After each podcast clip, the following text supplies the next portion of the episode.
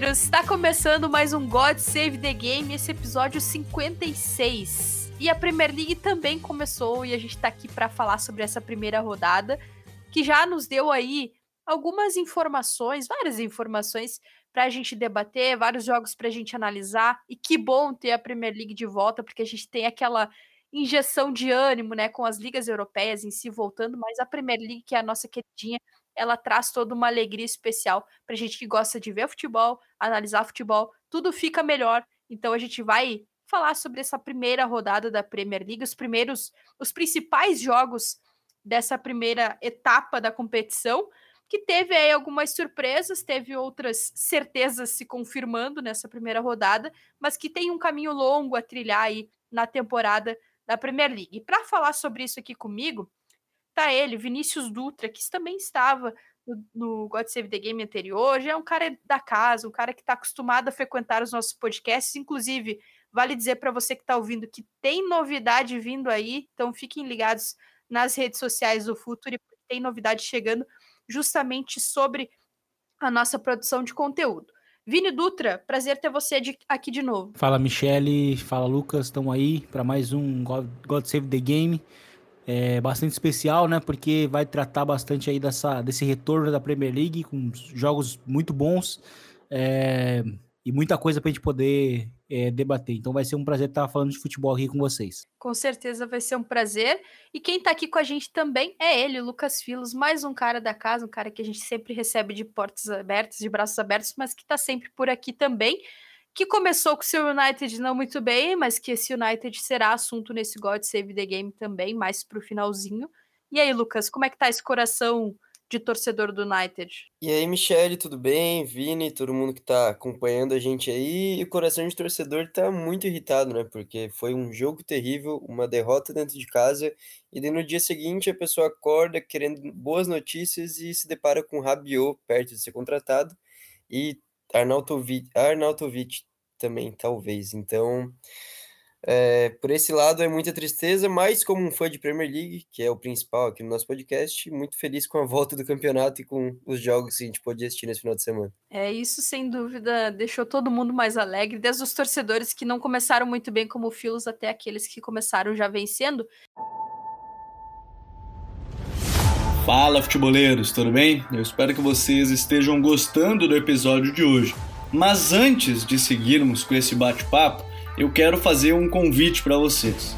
Se você quiser receber conteúdo exclusivo no site, ter acesso às matérias fechadas, vai lá na aba Club e faça parte do Futuri Club por apenas R$ 12 mensais ou até mesmo em planos semestrais com desconto ou até mesmo anuais. Você ainda vai ter direito a desconto nos cursos do Futuri. Então, fique ligado.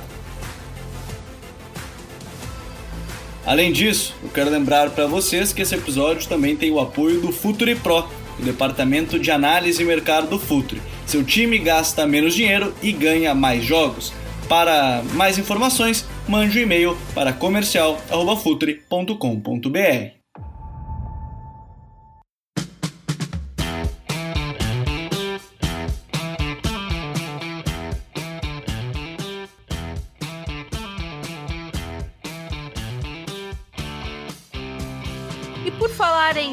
torcedores que começaram vencendo, o clube que começou a Premier League vencendo, a gente vai começar pelo jogo que justamente abriu essa primeira rodada, que foi o jogo do Arsenal contra o Crystal Palace, vitória do Arsenal por 2 a 0, gol de brasileiro abrindo os trabalhos na liga, Gabriel Martinelli marcou. Inclusive, vamos ficar de olho aí, né, porque é um possível selecionável aí para a Copa do Mundo, no Selhurst Park. 2 a 0 para o Arsenal, com gol do Guerri no finalzinho também, um gol contra. E aí, Vini, o que, que dá pra gente falar sobre esse jogo do Arsenal contra o Crystal Palace? E se você quiser, Vini, eu vou te dar essa chance, tá? Mas sem dar muito spoiler, você pode até fazer alguns paralelos com uma série que eu sei que você tá olhando, que é o Our Nothing do, do Arsenal. Vou te dar esse desconto. bom, é, eu achei um jogo é, bom do Arsenal. Eu acho que o Arsenal ele trouxe coisas para essa temporada é, que são bem interessantes. É, eu acho que a presença agora do, do Zinchenko, né, o, o reforço na lateral esquerda, foi importante para a gente ver algumas mudanças de dinâmica é, na saída de bola do, do Arsenal, né? Eu acho que a gente chegou até a comentar no, sobre o reforço né, do Zinchenko, por que, que ele é importante, né? Porque o, o, o Tierney ele é um lateral que, que teve muitos problemas com lesões é, anteriormente, e, e o Zinchenko ele consegue dar uma segurança um pouco maior nesse sentido, né? Um cara que consegue ficar um pouco mais em campo, então pode ser até uma opção para quando é, um estiver bem, né, fisicamente, o outro não. Eu acho que o Zinchenko ele já foi muito bem, inclusive, porque foi alternando a posição né, em saída de bola ali com, com o Chaka, né? E acho que esse foi um, foi um movimento até bem, é, bem guardiolista, digamos assim, né? Do Arteta, que é um, é, que é um, um discípulo né, do, do, Guardiola. É uma saída, é, aproveitando uma saída com o lateral, né? O lateral esquerdo ocupando uma zona interior, enquanto que a gente viu é, o meio-campista do Arsenal, né, o Chaka, sendo o cara que muitas vezes abria a posição na esquerda, né? E com isso a gente viu um Arsenal com tendo um início muito forte, né? Um início é, de muita produção ofensiva, é, até combinar ali no gol e no primeiro gol, né, no 1 a 0. E, e aí depois sim a gente viu um Arsenal que foi oscilando e eu acho que isso é normal, porque primeiro que a gente está lidando agora com jogos em agosto, então agosto, setembro é muito comum ter essas oscilações de ritmo, né, durante as partidas. Então acho que é, é bem natural. Eu acho que a torcida, os torcedores principalmente precisam ter um, um pouco de, de entendimento nesse sentido. E eu acho que o Arsenal fez uma, uma, uma, uma, uma estreia sólida nesse sentido, porque né, a, estreia né, também combinou com a estreia da, da série do Arsenal né, pela Amazon Prime, que eu, que eu recomendo, muito boa, porque o Arteta ali, ele né, principalmente nesses primeiros episódios, eh, aborda muito as, as tretas que ele precisa resolver, né? Não só dentro de campo taticamente, mas pre, é, pressão, de, pressão de torcida, pressão da mídia, pressão da própria diretoria. E, eu acho que a temporada que o Arsenal fez no ano passado, sem, sem, sem ser uma temporada de tantas expectativas, ela foi uma temporada que a gente poderia, poderia dizer que até poderia ter terminado com uma Champions League, né? Mas o Arsenal teve muito azar também no, no, percurso, lesões também, mas também falta de maturidade em alguns sentidos, porque se trata de um elenco jovem. E eu acho que o Arsenal, para essa temporada, né, esse início de temporada, já começa pontuando, né, começa vencendo, num estádio que não, não é tão fácil assim de vencer. Né? E, e começa com 2 a 0 o que é importante para ir pontuando sema, semana a semana e o que é importante para o atual objetivo do time, que é retornar é, a, a Champions League, né? Novamente, uma boa estreia do Arsenal. O Odegaard foi bem, o Gabriel Jesus também foi bem em alguns lances, é, o Saka também. Enfim, foram, foram, foram muitos os, os destaques. Saliba fez um, fez um jogo é, sólido defensivamente.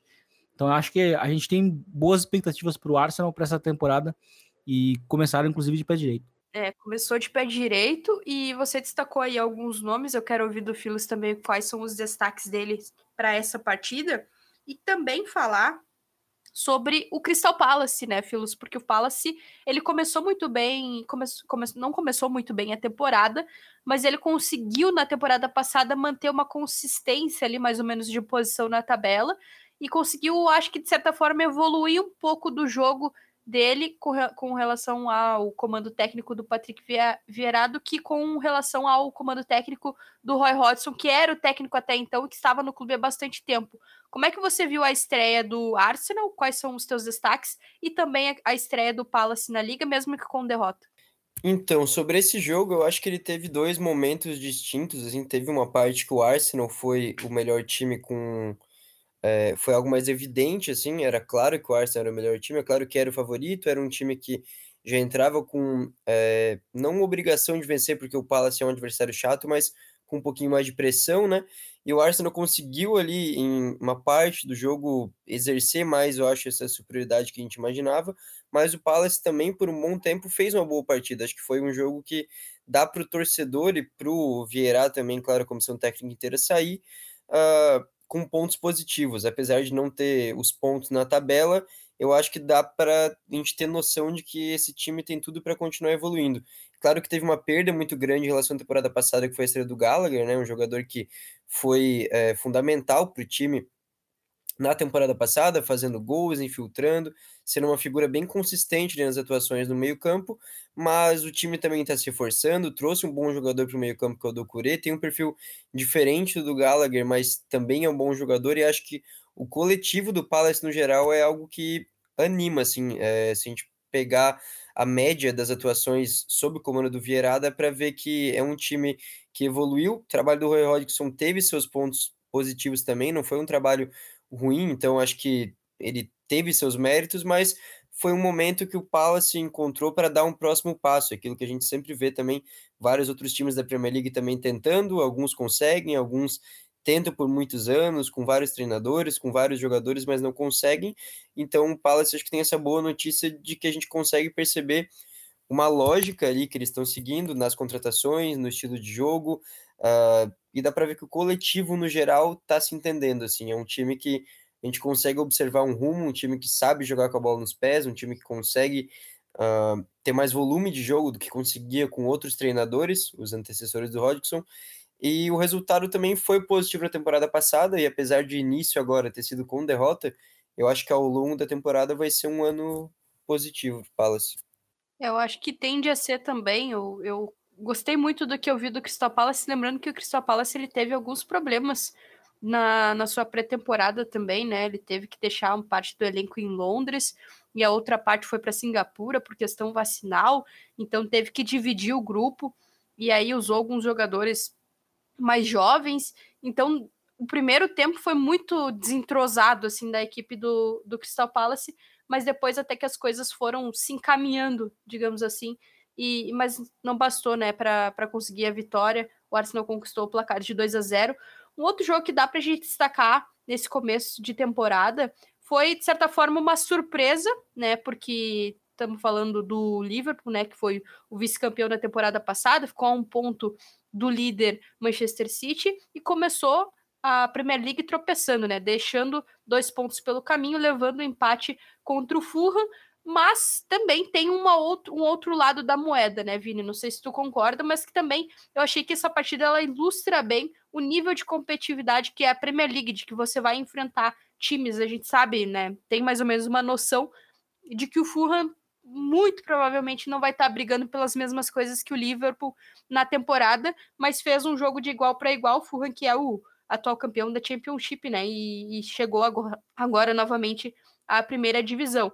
Mas eu acho que esse equilíbrio ele diz muito sobre a liga, mas também tem alguns aspectos para a gente destacar sobre essa partida do Liverpool, talvez ali até uma questão com relação ao Firmino, ou algo defensivamente também que, que tem muito a ver com a parte de, do, dos jogadores eles estarem voltando, né? Mesmo que eles já tenham jogado outras temporadas juntos, eles estarem voltando ainda, né? Das férias e ter esse período de, de recondicionamento, de estar tá melhor adaptado fisicamente para poder desempenhar no seu melhor. Acho que isso também influenciou no jogo do Liverpool, mas eu quero te ouvir, Vini. É, esse foi um jogo muito bom. É, acho que esse foi um jogo que, que marca o retorno do, do Fulham, de fato, né? Novamente, time que, que tem subido com alguma frequência nos últimos anos né? E naturalmente caído, né? E mas esse, eu acho que esse time do Fulham ele é diferente dos dois dos dois últimos que subiram, né?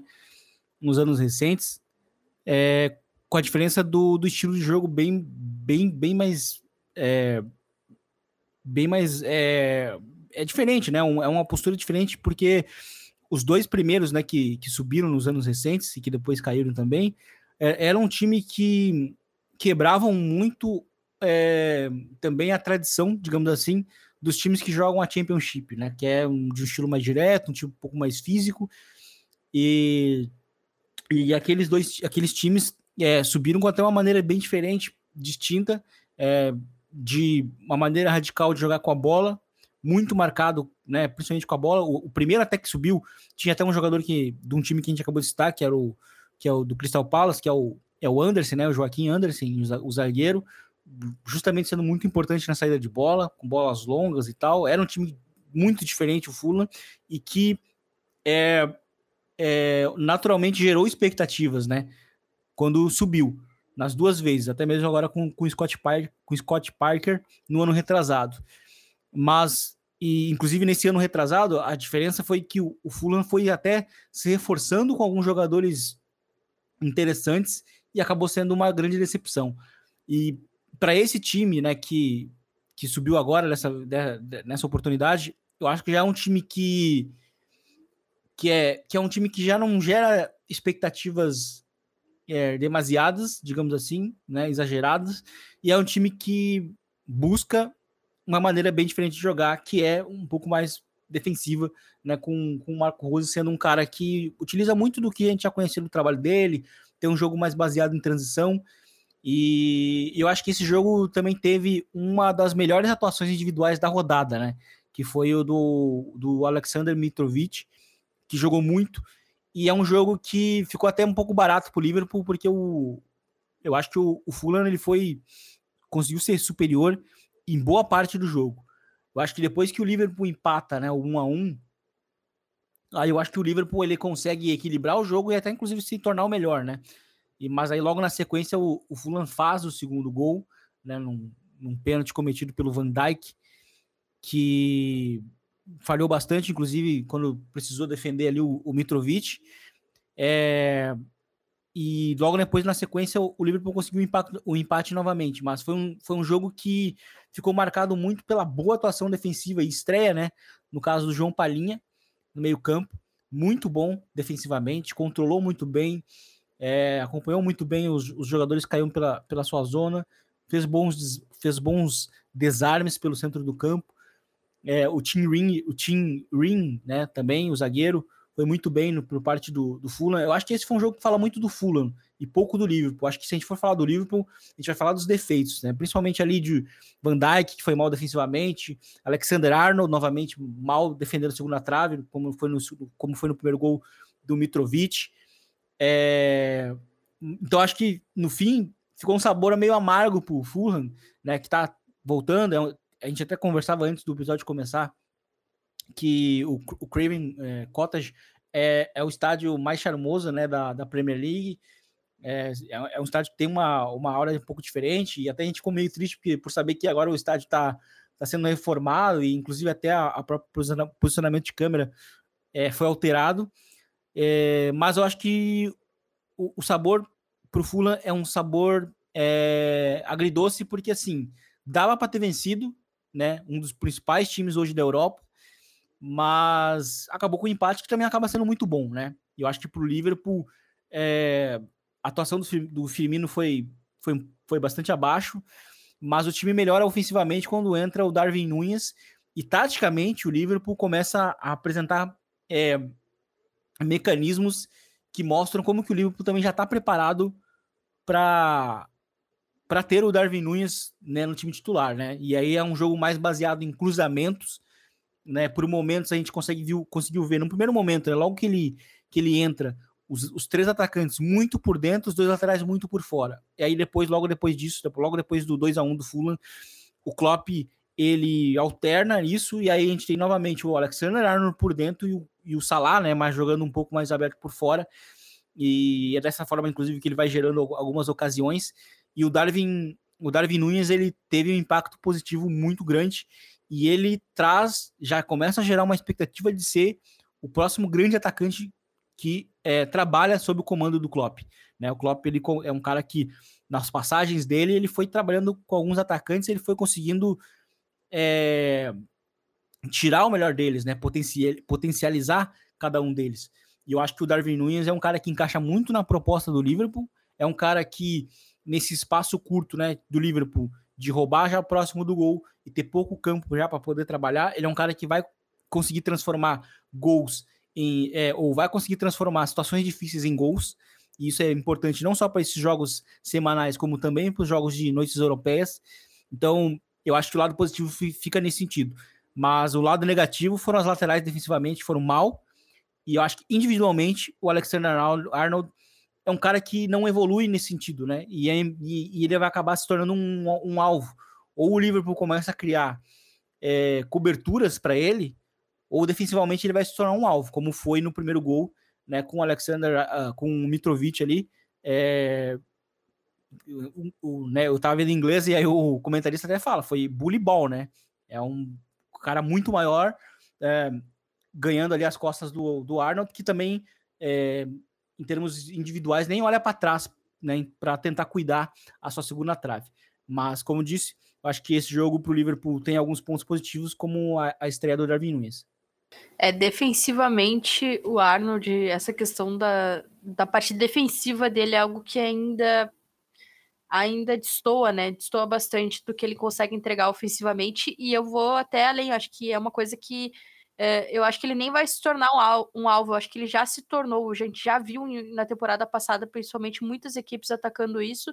E ainda sobre esse lado direito do livro, eu achei muito interessante que o Klopp leu muito bem o jogo quando ele coloca o Elliot e daí começa a tentar fazer uma movimentação por ali, gerar um pouco mais de jogo, e aí passa a desequilibrar um pouco mais até, até mesmo com o Salah mas essa partida também me chamou a atenção a postura do Fulham, também achei mais equilibrado do que em, em outros inícios de temporada em que o Fulham subiu, né?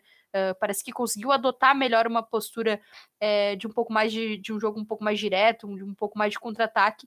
O Reed foi muito bem, o Andréas Pereira foi muito bem no primeiro tempo, no segundo tempo achei que deu uh, caiu um pouco o ritmo dele, mas é interessante a gente observar esse nome também. E o Darwin Nunes, caras, eu acho assim que a gente vai falar do City depois, Uh, mas eu acho que vai ser muito interessante a gente ver o Darwin Nunes, claro que tem outros centroavantes também, a gente acabou de falar do Mitrovic, que inclusive deve estar na estreia do Brasil na Copa contra, contra a Sérvia do Mitrovic. Tem outros centroavantes para ver, mas o, o Darwin Nunes e o Haaland, eu acho que eles têm algo assim que a gente vai ver assim principalmente pela posição que os dois times devem estar na tabela, assim, ao longo da competição, né? O Liverpool, o City muito próximos, como a gente tem visto nos últimos anos.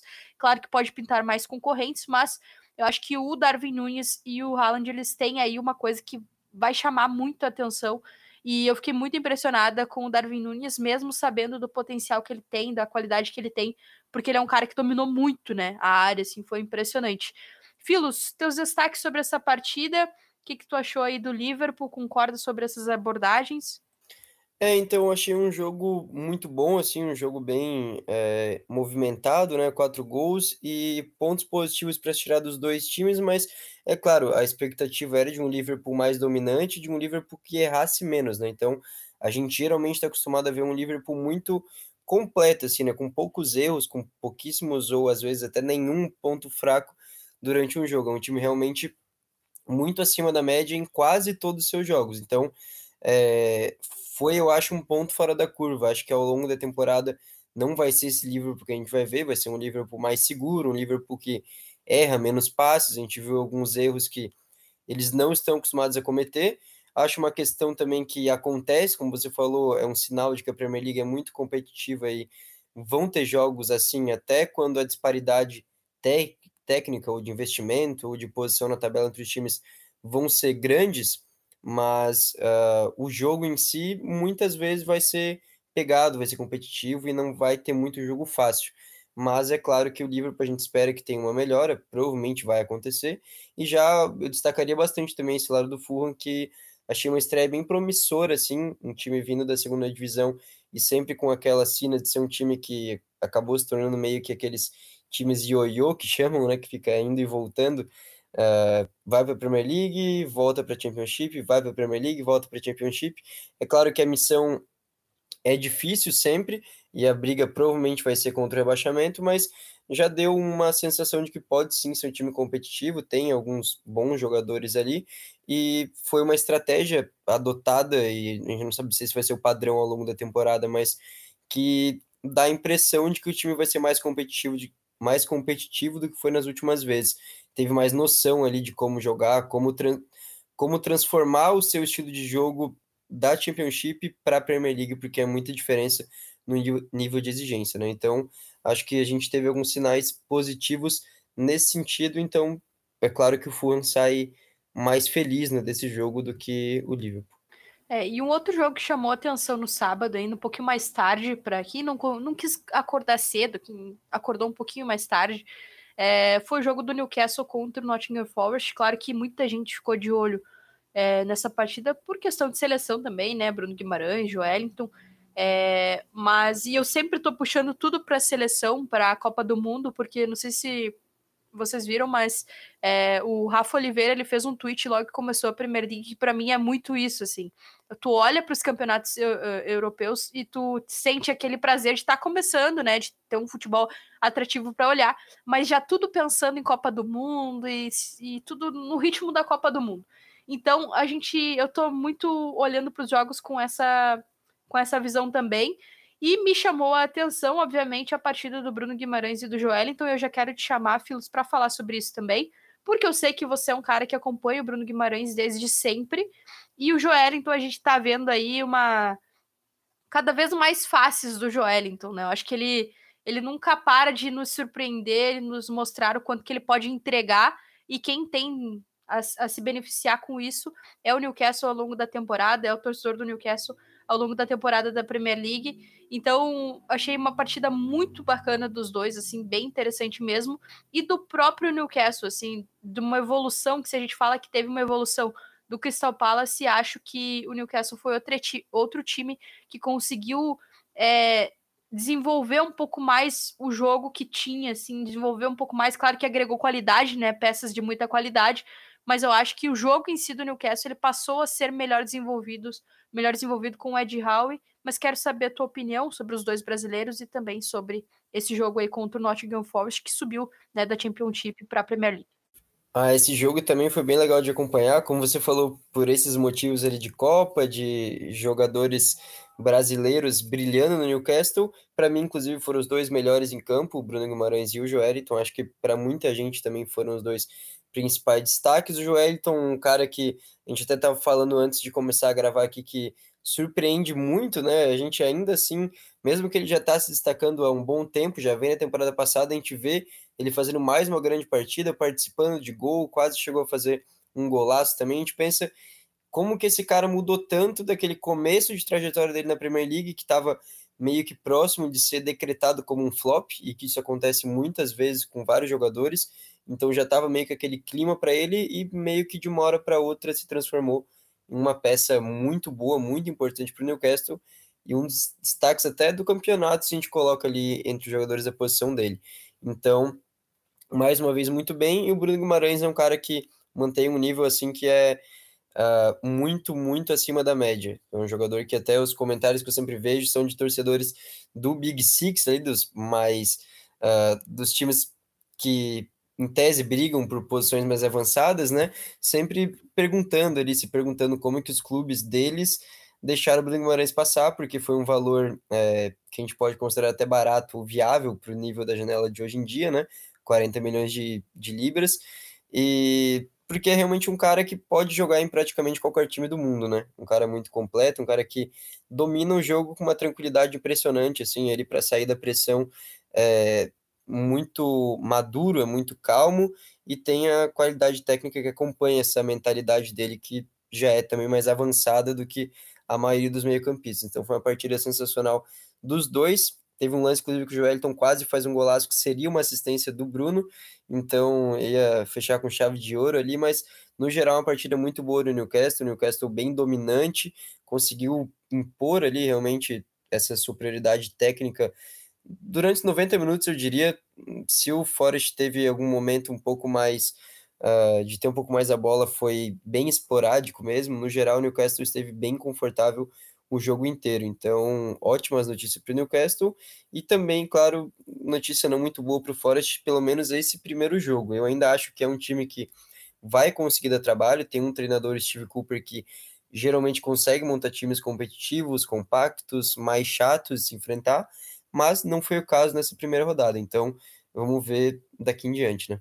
É, vamos ficar de olho aí no Nottingham Forest, o que vai aprontar no decorrer da temporada, mas eu quero também te ouvir, Vini, sobre essa equipe do Forest e também falar da linha defensiva do Newcastle, que eu acho que dá para dizer que foi um dos destaques dessa partida, né? Por causa que foi impenetrável ali a linha defensiva do, do Ed Howe. Exatamente, foi um, um como, como, como o Filo citou, né? O, foi, um, foi um domínio bem grande, né, por parte do, do Newcastle. O gol até demorou a sair, o time gerou muito jogo. É, talvez faltou um pouco de pausa, né, no primeiro tempo, porque é um time muito, os times do Ed House são muito acelerados, né? Tem essa, essa verticalidade e o gol demorou um pouco a sair, mas É, o time controlou de fato do início ao fim. É, tanto o Char quanto o Burn defensivamente não tiveram problemas nenhum. Eu acho que isso conversa muito com os principais problemas é, que o Forest teve na partida, que foram justamente ofensivos, né? Não teve uma conexão é, ofensiva, uma saída de bola um pouco mais é, trabalhada, né, uma conexão do meio campo, com, principalmente com os três jogadores de frente ali, né? O, o Lingard, o Surridge e o, e, o, e o Brennan Johnson. Foram jogadores que quase não tocaram na bola. E talvez eu acho que a estrutura também do, do, do 5-2-1-2, né? Do, do Forge, acabou sendo muito superada pelo, pelo vamos dizer assim, 4-3-3 do, do Newcastle, que é um time que ataca muito por fora, né? Tanto que existem muitas essas interações por fora, né? Do lateral direito, o Tripper, que foi muito profundo, junto com, com o Willock, que abre bastante, né, e com o Almiron, né, que então eles acabam formando um triângulo exterior, enquanto que pelo lado direito o, o Target até não, não nesse jogo ele não apoiou tanto, né, mas o, o Joelinton ele ele acabou compensando muito nessa profundidade pela esquerda, se associando muito ali com, com o Maximan, né, o ponta pela, pelo aquele setor, e, e o Joelinton foi muito bem, acho que em todos os sentidos, assim, defensivamente, ofensivamente, com passes. Ele terminou com 91, 91 é, por cento de aproveitamento de passes. Né? Então ele, é, ele é um cara que somou muito é, nos dois momentos né, principais do jogo, né, ofensivamente e defensivamente. Ele participa do, do segundo gol, né, ele tem participação direta, porque é ele quem desarma. Né, o, o Bruno Guimarães é, ele dá para seguimento à jogada né, na ativação ali do terceiro homem e que é o, o, o San Maximan, e aí que, que, que acaba lançando ali o, o, o Joelinton, né, é, já logo aberto ali, e na sequência ele faz o cruzamento para o gol do, do Callum Wilson na área.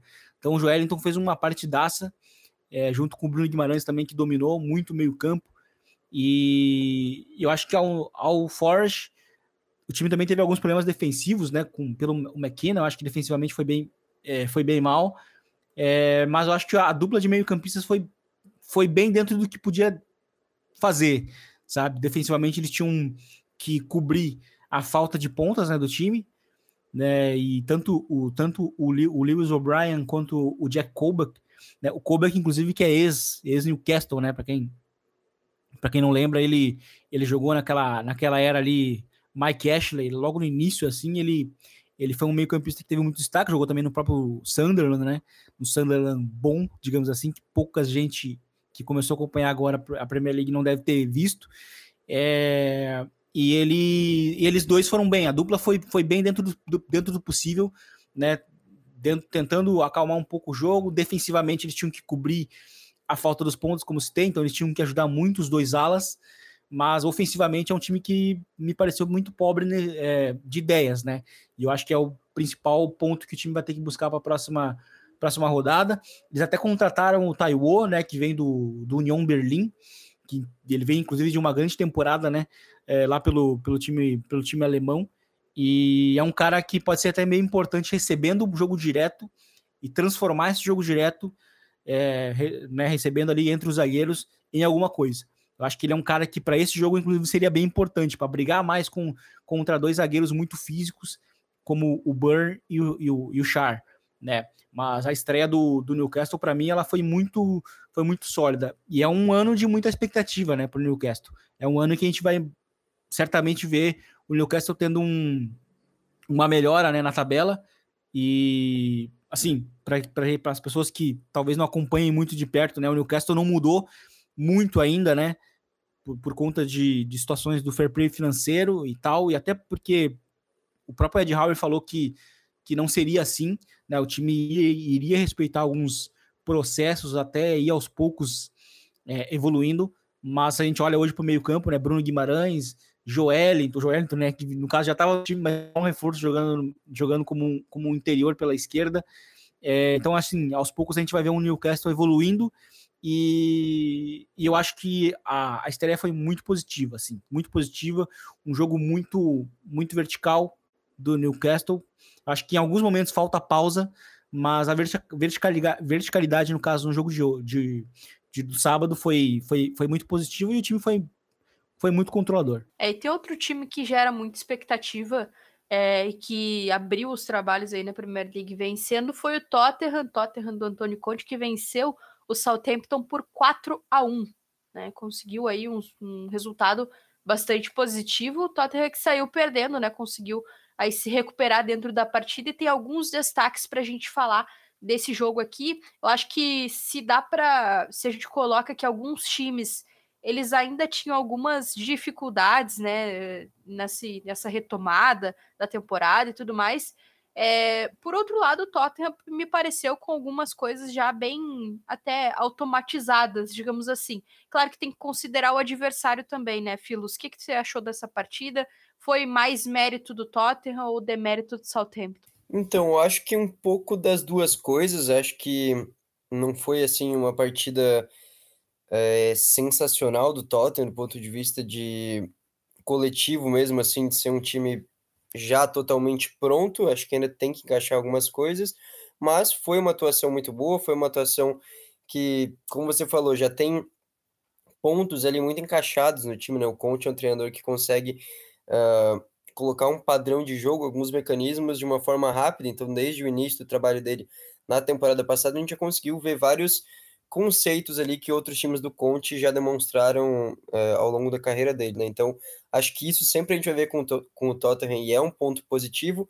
Vai ter time que vai conseguir marcar melhor, vai ter dia que os jogadores não vão estar tão inspirados e a execução faz a diferença.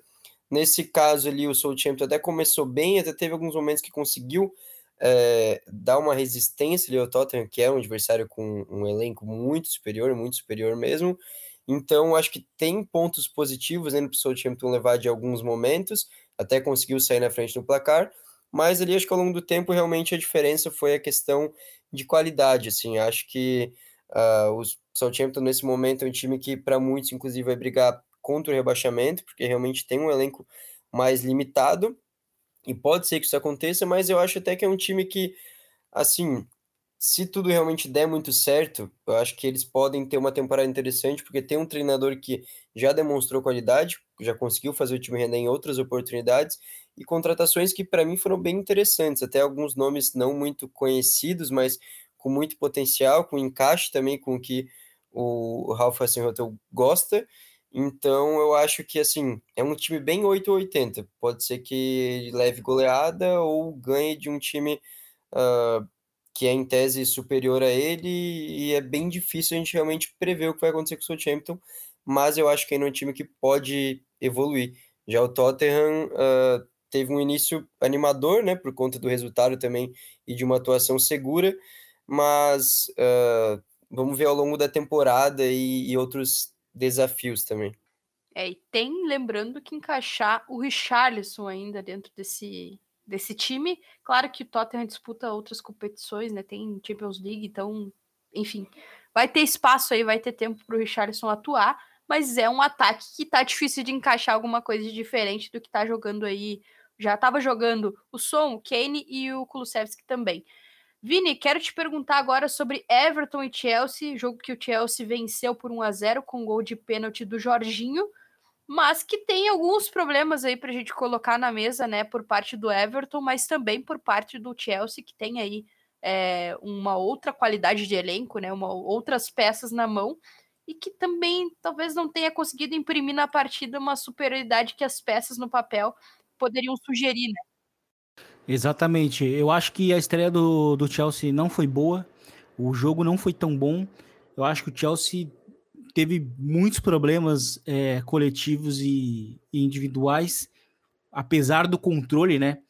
É, é, curioso, mas o controle muito, também tem muito a ver com a postura que o Everton adotou né, no jogo. Uma postura, uma postura muito passiva, né, um time que defendia em bloco médio baixo, só foi ameaçar mesmo no segundo tempo, quando já estava perdendo por 1 a 0 Aí teve momentos de, de que chegou, né? Próximo da, da área do Chelsea, mas eu acho que também não esteve próximo, é, de fato, de marcar um gol contra, contra o Chelsea. Mas o Chelsea eu acho que teve problemas é, estruturais que foram apresentados né, no, no seu habitual sistema é, de 5 o 5-2-3, né, muito conhecido, e ao contrário do que se imaginava, né, o, o, o, o Tuchel, ele utilizou é, o Sterling né, como a peça central né, desse trio final. E eu acho que isso fez parte muito dos problemas coletivos que o Chelsea é, apresentou no, no jogo de sábado. Porque a gente viu um Chelsea muito estático com a bola, é, um Chelsea que tinha uma posse de bola que produzia pouco no final. Muitas das finalizações do, do Chelsea no primeiro tempo foram finalizações bloqueadas. Né? Só para ter uma noção, né? O, o, Chelsea finalizou no primeiro tempo 10 vezes. Quatro desses chutes foram bloqueados. E, e teve o gol, né? Logo no final, logo no, no final do primeiro tempo, foi marcado de pênalti. Então foi um time que gerou pouca ameaça, de fato, a um time passivo defensivamente como era o Everton. E era um time que estava gerando, que estava cedendo espaços. Então a falta de leitura e do, do Sterling, né, em aproveitar esses espaços, sobretudo nas costas do, do IOB e do Ducuré, é, foi um problema, porque é um sistema que acaba pedindo atualmente um falso 9, né, do, do Chelsea. E, e, você ter, e você tendo o Havertz né, e utilizá-lo aberto, na, aberto, teoricamente aberto na esquerda, é, e para colocar o Sterling né, na posição de teórico falso 9, é você não aproveitar o que você tem de melhor, né? Que é um especialista nesse sentido, na função de falso 9, que é o Havertz, que é um cara que acaba também facilitando. Então ele é um facilitador. Ele acaba é, é, solucionando esses problemas táticos que o, te, que o time tem, de conseguir fazer o time jogar, jogar e fazer o time jogar, de facilitar algumas jogadas, de aproximar alguns setores e isso, o Sterling não tem esse, esse, esse tato. Tanto que no próprio Manchester City, o Guardiola não forçou muito, né? Ter o Sterling como um falso 9. Ele foi utilizado ocasionalmente, né? E eu acho que ter o Sterling centralizado foi parte do problema. Outro problema é, foi é, o posicionamento também do Mason Mount, muito aberto pelo lado direito, né? E, e, e, eu acho que por isso que é nesse sentido que, que o posicionamento do Sterling ele, é incoerente, sabe? Porque ter o, o, o Mount aberto né, faria sentido com o Havertz jogando no meio, porque o, Havertz poderia, jogando como falso 9, né, saindo da, da posição inicial dele, gerar esses, esses desmarques atrás das costas da defesa do, do Everton, né? E, e no fim, não, nada disso aconteceu, porque o, o Sterling não tem a capacidade de gerar em situações posicionais e o Everton, o Everton estava é, confortável, de certa forma, com a maneira estática que o Chelsea estava atacando. Né? Era um Chelsea que muito, muito é, é, tinha uma, história, uma circulação ofensiva muito estática de jogadores parados ali onde, onde já estavam, né? E, mas enfim, vamos aos pontos positivos, né? Os pontos positivos para mim, defensivamente, o, o Chelsea fez o que costumava fazer e que não fez no final da, da reta da reta final de temporada passada, que era ter a, solidez, a solidez defensiva. Né? A estreia do Colibali é, foi muito boa defensivamente, é, e ofensivamente ele foi um cara que manteve, de certa forma, é, algum, algum, algum dos comportamentos que tinha o Rudiger, né, que era o zagueiro para o lado esquerdo. Então, conduzir muito a bola, encontrar passes de segurança, o, o passe, inclusive, que ele, que ele faz é, um, é um, no final ali do primeiro tempo, é o que gera o pênalti, né? Logo na sequência, é o que, que dá ali início né, ao lance do pênalti.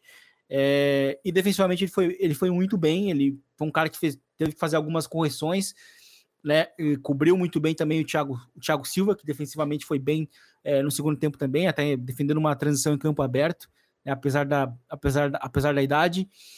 É, então acho que eu fico com esses pontos positivos, assim, de um time que teve muita segurança defensiva. Obviamente que a gente vai considerar o adversário, né? O Everton, que foi, que foi um time muito fraco e, que foi um time muito passivo, né? Só foi acordar mesmo no segundo tempo.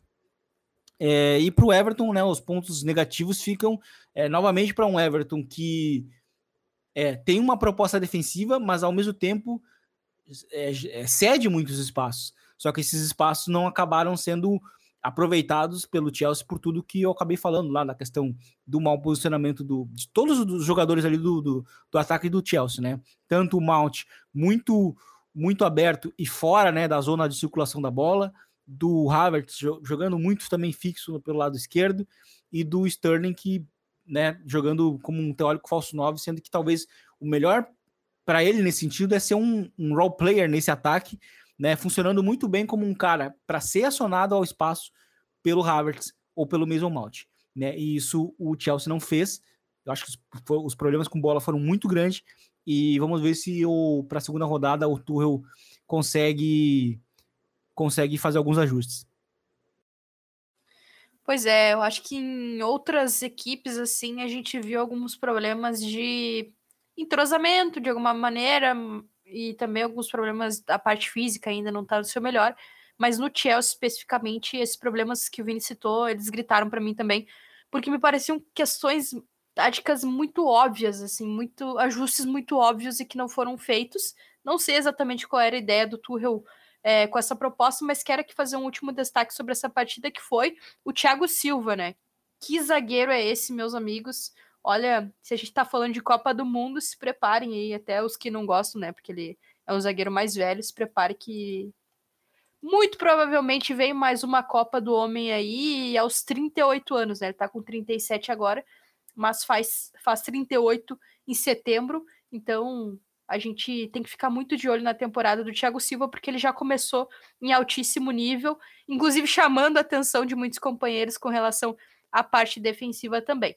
Um outro jogo para a gente falar aqui nesse episódio foi justamente o jogo do Manchester United, e eu vou começar por ti, Filos, para falar do United, que perdeu na estreia da, da Premier League em casa para o Brighton de Graham Potter, né, que começou o ano aí com o pé direito, essa partida o United acabou perdendo para o Brighton e gerou ali algumas caras de insatisfação de nomes relevante, super relevantes do futebol mundial, como uh, Cristiano Ronaldo e Lucas Filos. E Filos, quero saber de ti o que, que você achou da partida, o que, que você achou que faltou para essa estreia do United ser um pouco melhor, se está faltando entrosamento, se está faltando a parte física, se é algo tático que precisa ser ajustado, o que, que não te agradou nessa partida contra o Brighton? Ah, então, sobre a comparação ali minha com o Cristiano Ronaldo, eu não falto treino pelo menos, tá? Ah, eu... Olha, olha forte, hein? Forte. alfinetada, alfinetada no, no Cristiano, mas, mas enfim, brincadeiras de lado, uh, o United, assim, até a gente estava falando antes de começar a gravar também em off aqui sobre esse jogo, e o Vini até falou que o United começou bem, e foi uns 5 minutos, e foi basicamente isso, eu até tinha postado no Twitter ontem, o United começou bem, daí um cara respondeu como que começou bem, mas eu falei, se começou bem foi uns sete minutos, e foi basicamente isso, porque os primeiros momentos ele realmente foram de um time que estava organizado, estava conseguindo ter a bola e se aproximar do gol ali aos poucos, de uma forma organizada, teve até uma chance com o Bruno Fernandes que ele acabou batendo mal, então, a impressão inicial mesmo, assim, de primeiros minutos era boa, mas aí bastou um ou dois passes errados ali na saída de bola. O Fred acabou errando um passe bobo ali no meio, depois teve uh, o McTominay também perdeu outra bola, o DG na saída de bola também longe do ideal, como foi durante boa parte da carreira. Então, isso aí acabou fazendo com que o time mudasse muito uh, de postura mesmo. Parece que entrou um, um, nível de desespero nos jogadores, entrou uma ansiedade de acertar, e isso atrapalhou bastante, porque eles não estavam mais seguindo o padrão que eles seguiram muito bem durante toda a pré-temporada. Então, isso que surpreendeu, porque o torcedor estava com expectativa boa, porque nos amistosos, mesmo sendo amistosos, claro, e a gente sabia que não ia ser exatamente igual, o nível de dificuldade é muito maior na Premier League em jogo competitivo, mas o time estava tendo uma noção muito boa do que fazer, de como se posicionar, de onde tem que ir a bola, na velocidade que ela tem que ir, e isso simplesmente não foi visto durante esse jogo. Então, acho que foi uma questão realmente de ansiedade do jogador é, entrar numa situação adversa e acabar apelando ali para individualidades, para tentar resolver de uma forma mais rápida e não exatamente como eles tinham treinado, que eu acho que é como eles tinham feito durante toda a pré-temporada, né? Porque assim é o que faria mais sentido. Então o Nader realmente não conseguiu se encontrar durante o jogo, e acho que foi realmente uma questão ali individual e não exatamente do esquema. Acho que o esquema tem suas falhas no sentido de que o Fred é um jogador que, apesar de ter suas qualidades, na temporada passada, inclusive, foi muito bem, ele não é uma figura ideal para ser esse volante que joga sozinho. Ele numa dupla, tá bom ali, porque ele já jogou muito bem em dupla e combina muito bem com o McTominay, inclusive, uh, para um 4-2-3-1, digamos assim. Mas ele, como um volante recuado para fazer saída de bola, é um cara que acaba tomando mais riscos do que a posição uh, requer, né? Porque é uma posição ali que você tem que ter mais segurança, você não pode errar muito nos passes, você tem que ter uma consistência maior do que é a que o Fred tem, que é um jogador muito bom, mas que parece que ele bate num teto e não consegue ser aquele cara assim uh, que te passa 100% de segurança ou algo próximo disso. Então acho que esse foi um grande erro, uh, um grande erro, mas um erro assim que até o Ten Hag meio que foi obrigado a fazer porque o elenco do United tá com opções bem escassas no meio campo. O McTominay também mais avançado ali, também meio sozinho, também deu muito errado, jogou muito mal, os dois foram, foram mal, então acho que esse é o principal ponto. O meio-campo do United não funcionou, e agora acho que vai vir talvez uma mudança de, de peças, talvez o Fred não jogar por ali, inverter, talvez colocar outro jogador, contratação, que estão falando aí, Rabiot, por exemplo, que para mim também não é o ideal, mas enfim, estão uh, tentando dar algum jeito, ou para mim também talvez uma solução seria um 4-2-3-1, pelo menos nesse início de trabalho, para conseguir dar mais consistência no meio-campo, porque o United simplesmente não tem as peças necessárias ainda para fazer o jogo que o Ten Hag quer. É claro que vai ter que tentar implantar muitos dos conceitos dele, mas uma coisa ou outra ainda não vai ser aquele ideal do Ten Hag. Então o torcedor também vai ter que ter paciência e saber que é um ano de não pensar muito em resultado, mas em evoluir como time e daí acaba fazendo parte também é, perder ponto, perder ponto dentro de casa, fora de casa, tropeçar e ter atuações mais fracas como a dessa primeira rodada. Pois é, e eu vou deixar claro Vini acrescentar alguma coisa sobre esse jogo do United, mas até para a gente já ir desenrolando mais para o final, para a gente comentar também o jogo do City, que é o atual campeão e que seria com vitória sobre o West Ham por 2 a 0 dois gols do Haaland, e até para a gente encerrar o podcast fazendo bem um, é, fechando o ciclo né, da, da, nossa conversa, porque a gente falava lá no início do Darwin Nunes e tal, agora a gente fala do Haaland, e o Vini também falou sobre a dinâmica de saída de bola do Arsenal, e eu sei que ele tem algo a dizer sobre o que o Guardiola realizou aí nesse final de semana com relação no jogo contra o West Ham com relação à sua saída de bola ali, principalmente com o uso dos laterais. Vini, se quiser comentar sobre o United, o United também fica à vontade, mas a, a tua avaliação sobre essa estreia do City, atual campeão da Premier League. Sim. É, o, o, sobre, o que o, sobre o que o Lucas falou do, do United, eu, eu concordo plenamente. Assim, eu acho que nesse momento faltam peças para o United jogar da maneira que, que o Ten Hag é, joga, sabe? É, é, é um, o, o Ten Hag ele tem um ele tem um estilo de jogo muito autoral, muito característico e eu acho que as peças, eu acho que não, né? Com certeza, na verdade, é, são necessárias peças específicas para que esse jogo seja é, seja é, realizado, né? Tipo, para que entre, para que isso seja colocado em prática, né? Então, de certa forma, se entende muito, né? O, o desespero, digamos assim, do Eric Ten Hag pelo, pelo, pelo Frank De Jong, justamente porque ele é um dos meio-campistas que conseguem fazer o que é necessário dentro da proposta do Ten Hag, né? E eu acho que que de, de certa forma assim, o Ten Hag ele tá sofrendo algo com que o Guardiola sofreu logo que ele chegou no, no, no Manchester City, né? Onde ele, onde ele ele recebeu, né? Ele herdou um elenco que não era seu, né? Muito diferente dentro da proposta é, mais radical que que, que, ele, que ele tem e que precisariam peças necessárias para que elas pudessem ser colocadas em prática, né? A teoria. E eu acho que o Ten Hag talvez ele vá sofrer nesse primeiro ano o que o, o que o Guardiola sofreu naquele primeiro ano, né? Que aí vai ter que utilizar esse primeiro ano para limpar aquilo que não serve para a proposta do, do Ten Hag no Manchester United. Eu acho que assim, por mais que, que, que o time do United jogou bem amistosos e tal, é, eu até falei pro, pro, pro nosso Gabriel Corrêa é, no WhatsApp, falei assim, cara, é por isso que amistoso é amistoso e jogo é, oficial é jogo oficial, né? O United agradou tanto nos amistosos, mas chegou no primeiro jogo, né? Obviamente, contra um adversário muito competitivo é, e, e apresentou todos os problemas que na teoria poderiam de fato estar errado com jogadores que não são que não encaixam, né, com a proposta do Ten Hag, fazendo coisas que o, que o Ten Hag pede.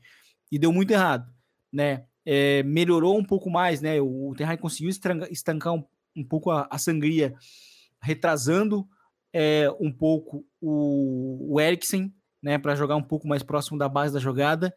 E eu acho que isso pode, pode funcionar como um, como um improviso a curto prazo, é, mas ainda assim não é o ideal.